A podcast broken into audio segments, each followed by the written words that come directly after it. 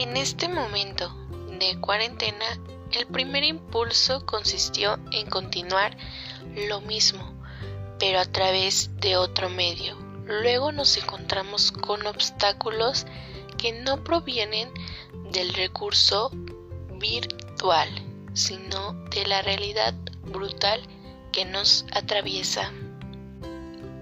La continuidad de la escolaridad en este tiempo de excepción y los modos de implementar su práctica nos interpela día a día.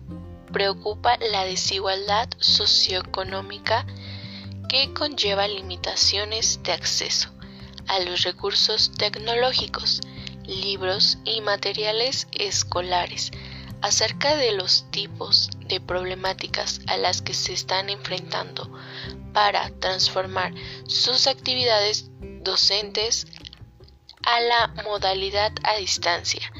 Estas se agruparon en cuatro tipos y consideran lo siguiente. La primera es logística.